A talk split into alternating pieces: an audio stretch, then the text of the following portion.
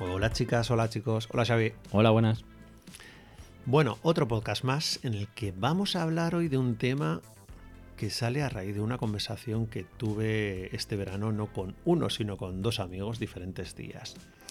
Eh, tengo amigos pues de mi edad más o menos, 40 y largos, 40 y todos, casi todos. Y es verdad que la gente de mi generación mira Instagram con recelo, con bastante recelo, eh, y la mayoría ni siquiera tienen Instagram. Lo miran como, pero luego hace gracia porque dicen a su mujer, déjame ver esto a través de tu Instagram. Yo no lo tengo, pero lo veo a través del tuyo. Es como los padres, algunos seguro que se siente identificado conmigo.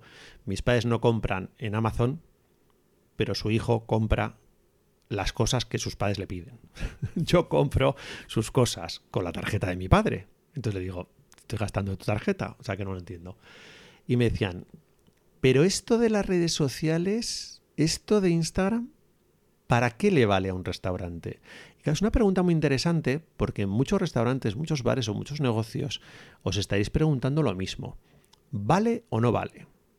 ¿Para qué sirve esto? ¿Qué nos cuenta Xavi? Bueno, para, puede valer para un restaurante o para cualquier negocio, ¿no? Sí, pero hablando de un restaurante. Sí, hablando de un restaurante es que puede valer para muchas cosas, ¿no? O sea, puede haber diferentes niveles, eh, que en un primer nivel te puede servir simplemente para enseñar tu carta, o sea, como la antigua web. Escaparate. Que hay gente que hoy en día que dice, pues, ¿para qué quiero una web? Simplemente quiero un escaparate con, mis, con unas fotos que, donde se vea qué estilo de, platos tengo. ¿Dónde estoy? Claro, dónde estoy y como la información básica, ¿no? Sí qué hago, dónde estoy. Tu carne de identidad. Eso es, o quiénes somos, ¿no? que responda a esas preguntas básicas. ¿no? Y puede tener como un muro estático con una serie de fotos, que es totalmente válido. ¿no? ¿Qué tipo de platos das? Sí. Entonces a mí eso me parece muy interesante. Yo estas son conversaciones que he tenido con la gente, con mis amigos, y, y además les demostré para qué servía, porque en ese mismo momento estábamos en un, en un bar de aquí, de donde somos nosotros, de donde arribía. Estamos sentados en ese bar, y eh, empezamos a ver la carta. Estamos cuatro y empezamos a mirar. Bueno, ¿qué pedimos para los cuatro? Venga, algo para picar entre todos. Y estamos entre dudas. Y claro, uno dijo, es que claro, como no sé lo que... Porque son nombres igual, así un poco rimbombantes, y dices que como no estoy viendo lo que es, y ahí yo saqué el móvil, que de ese mismo bar, restaurante, llamamos las redes sociales, y le dije, a ver, ¿queréis ver lo que es la carta? y les empecé a enseñar foto por foto lo que era la carta.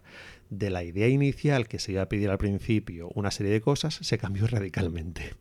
¿Por qué? Porque vieron la pinta que tenían otras cosas y dijeron, es que esto me parece más interesante. Y ahí les dije, para esto sirven las redes sociales para un restaurante, tanto para el cliente habitual, para el cliente que ya está aquí, que quiere ver los platos, conocerlos antes de ir a un sitio, ¿qué hacemos todos en Amazon? Es lo mismo. Tú vas a Amazon a comprar algo y te pones a mirar las fotos, comparas unas cosas con otras. Esto es lo mismo. Tú vas a un restaurante, vas a un bar y quieres mirar qué es lo que vas a comer antes. ¿Cuántas veces nos ha pasado a todos eso de ir con alguien a comer a un sitio, pedir algo, que te quedas con la duda, y de repente ves que alguien de la misma mesa o de la mesa al lado pide otra cosa que dices, pero ¿por qué no he pedido eso? ¿Por qué vaya pintón tiene eso? Soy tonto, ¿por qué no lo he hecho? No sé qué. Sobre todo la gente que es más indecisa se vuelve loca con esas cosas.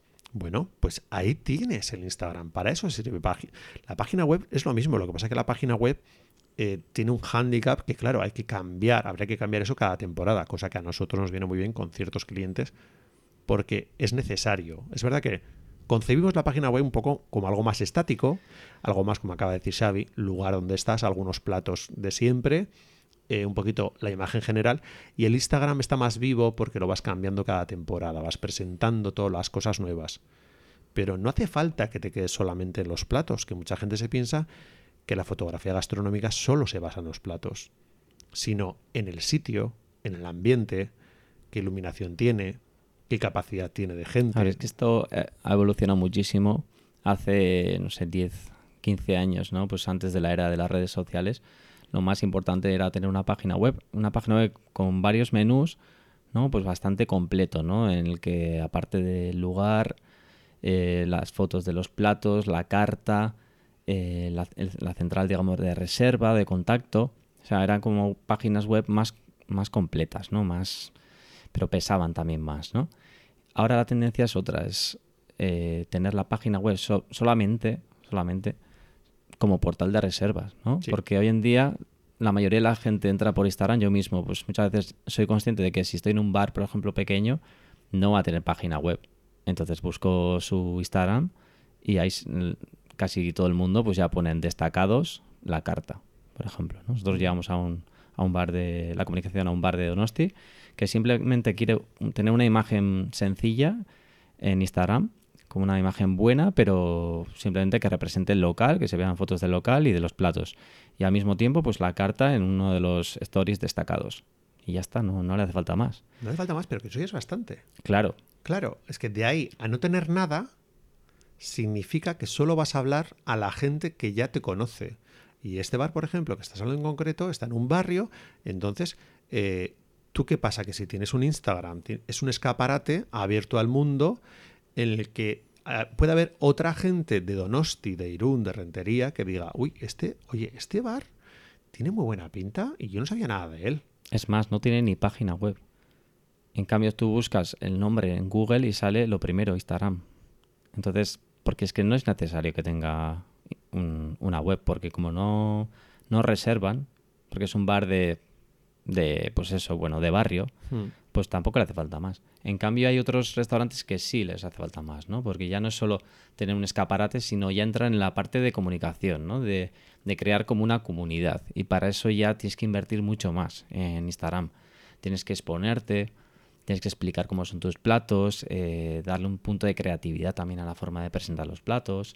O sea, si le quieres dar un punto más, pues lógicamente si tienes una estrella Michelin, por ejemplo, o eres un asador bueno, o siempre tienes que como ir a más, responder a los comentarios, ser como más activo en la red social. Es algo que a la gente le suele costar bastante entender. Eh, por lo general casi todos somos un poquito de quiero subir unas cuantas fotos y a correr. Entonces, por eso muchas veces acabamos delegando en gente que no tiene mucha idea de redes sociales porque dices, pero si para subir cuatro fotos lo hago yo mismo. Y mucha gente lo intenta hacer ellos mismos o lo acaban haciendo ellos mismos, pero mal. Eh, Instagram hace mucho tiempo que ha dejado de ser una red en la que basta con subir fotos. ¿Se pueden subir? Sí, pero no vas a destacar, no vas a crecer.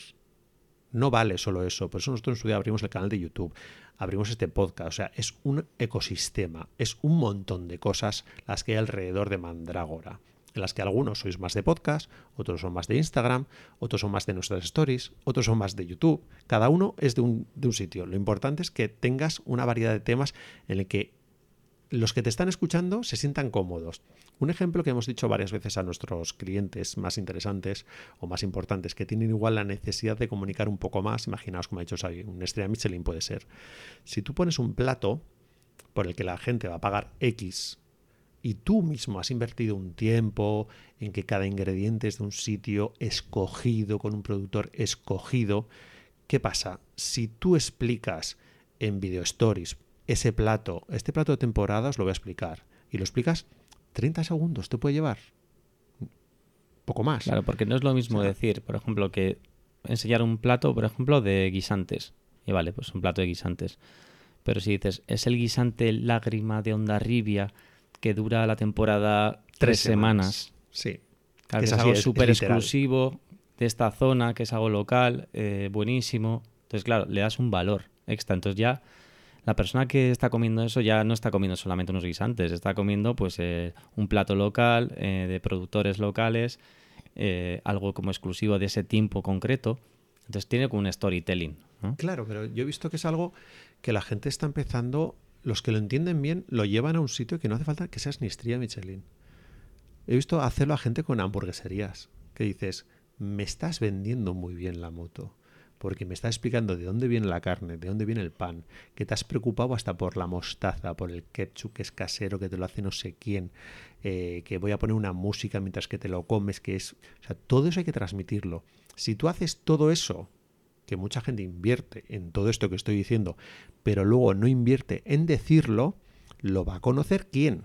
Rita la canta ahora, lo van a conocer los camareros, que aparte, por mucho que les digas, tenéis que decir a la gente todo esto, os aseguro que no lo dicen, porque si estás en hora punta, lo último que te acuerdas de decir es, voy a explicarles ahora la hamburguesa, todo lo que lleva, Pues ni de coña, es que no te lo van a decir. Y yo lo he vivido eso en sitios que nosotros llamamos las redes sociales y que no te lo dicen. Y dicen, entonces la experiencia se queda en toma una hamburguesa y de repente dices, joder, estoy pagando 14 euros por esta hamburguesa y por qué estoy pagando tanto dinero. Y eso lo he oído a gente en sitios. Y casi me daba ganas de decir a mí, te voy a explicar por qué estoy pagando 14 euros, pero yo no sé quién para decirlo. Sí, sí, es que al final una hamburguesa, o sea, tú te vendes una hamburguesa premium, o sea, premium, quiero decir, bueno, es en la palabra premium ya está un poco adulterada, pero si de repente, pues conocemos, ¿no? En San Sebastián, eh, muchas hamburgueserías bueno, unas cuantas hamburgueserías que, que, son buenísimas, que tienen una carne de, de guayu, ¿no? Y que tienen un pan que, especial hecho pues para, para eso. O sea, que no es una hamburguesa cualquiera. Mm. Entonces, claro, si tú estás cobrando 10 euros más que la competencia, pues lógicamente le tienes que dar un valor. ¿no? Un plus, sí. Claro. ¿Por qué estoy pagando? Porque, a ver, que la gente está dispuesta a pagar ese dinero.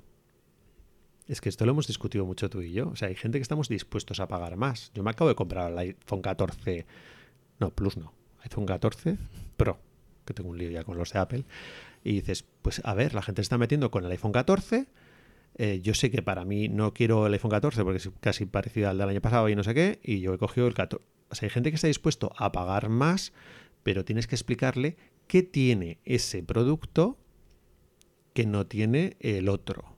Y cuando te lo explican, lo analizas y dices, vale, le voy a sacar uso, me gusta eso a mí, eh, hay gente que simplemente porque quiere pagar más y porque quiere tener lo último, punto, se acabó. Yo, por ejemplo, este, este mismo error de, falta de comunicación mm, lo he detectado pues hace nada, en una cosa de bodas, en los álbumes, por ejemplo, ¿no? Que hasta ahora poníamos las tarifas álbum eh, de 35 pliegos, 450 euros y se quedaba ahí, ¿no? Entonces yo me doy cuenta que, claro, no estamos vendiendo el álbum, estamos vendiendo el servicio de maquetación de idas y vueltas, de retoque, de que los novios puedan elegir las fotos que quieren para su álbum. Entonces ya no es solo un objeto físico, ¿no? De, es un servicio. Es un servicio. Entonces, claro, eso hay que darle valor. Entonces yo estaba pensando, pues para este invierno vamos a hacer un vídeo explicando cómo es este servicio. ¿no? Entonces, una persona que, que, esté comparando fotógrafos o diferentes álbumes, va a decir, pues, pues sí que le, doy valor a esto, ¿no? Y voy a pagar más. Pues ya veis, al final llegamos a la conclusión de que sirve para algo el Instagram, para los restaurantes o para los negocios. Pues yo creo que sí, que sirve para todo el mundo, pero quien dice Instagram dice la próxima red del futuro, que no sabemos cuál es, es mirarlo todo como escaparate, como fue Facebook en su día, como fue la web en su día, son escaparates. Son escaparates que no puedes limitar a ser una tienda como hay debajo de mi casa, que es una tienda de decoración maravillosa, que tiene un escaparate de dos metros y se piensa que eso es lo que tiene que vender. Y son la gente que pasa por delante de su escaparate es la única que va a ver su escaparate porque no tienen Instagram. Y yo digo, y tienes muebles de diseño. Y el, siguiente nivel, que es la crear comunidad. Entonces, una cosa es el escaparate y el siguiente nivel ya es crear comunidad, que ya me refiero, por ejemplo, con, cuando yo veo la televisión y hablan, por ejemplo, de, no sé, de, de Rusia, ¿no? Y tú vas consumiendo una información, pero ahora, por ejemplo, en Twitch, pues tienes a unos expertos que te están hablando del tema y tú puedes chatear con ellos y proponerles cosas y te responden. Es que eso ya es el siguiente nivel. Sí, hay compañeros que lo están haciendo súper bien. Nosotros no lo hacemos porque nos da la vida ya. o en YouTube. O sea, cuando digo Twitch, digo YouTube. Lo de Twitch, pero dije, ya no me da la vida. Eh, tengo tres horas al día libre y ya no me da más. bueno, esperamos que os haya gustado este podcast. a mí me parece que era un tema muy interesante, sobre todo partiendo de hechos reales de anécdotas reales que tienes con amigos y lo acaban entendiendo, acaban dándose cuenta que es verdad que hay gente de una edad que tenemos más o menos un rechazo por desconocimiento de las redes sociales, que nos pensamos que es un sitio en el que la gente está bailando y haciendo el tonto, pero cuando les enseñas cosas prácticas, dicen, anda, qué curioso. ¿Dónde lo has aprendido? Te tienes que topar con, con respuestas de hosteleros que te duelen a veces, pues como hace poco que nos dijeron, oye, pues con lo que cobráis vosotros pago un camarero como diciendo, y lo tengo todo el día trabajando y vosotros venís una vez al mes y, tengo que pagar lo mismo. Claro, y tienes que entrar en la lucha de explicarle eh, que tú no, yo no voy una vez al mes, solamente trabajo una hora sacando fotos. Es mucho más, pero bueno, son cosas ya. Cuando, eh, meterse en esa discusión es una tontería con pilla, ¿no? Porque dices, te tengo que explicar absolutamente todo lo que hago. Si ya me lo estás tirando así a la cara, Sí, yo veo que mucha gente en YouTube que nos escribe pues están con esa frustración, ¿no? De malas experiencias que han tenido con restaurantes o que restaurantes que no valoran su trabajo o que a veces ellos mismos no se dan valor a, a sí mismo para, para vender su servicio. ¿no? Sí. Pues nada, nos encantaría saber vuestros comentarios. Nos los podéis dejar aquí o en nuestro Instagram de Mandragora Pro, que todos son bienvenidos. Una puntualización, por favor, no escribáis por mail. No os voy a contestar. Escribir por Instagram o por YouTube. Os solemos contestar a todos los que escribís por esas redes, pero el mail lo queremos dejar solamente para los clientes. ¿De acuerdo? Venga, un beso a todas y a todas. Chao. Chao.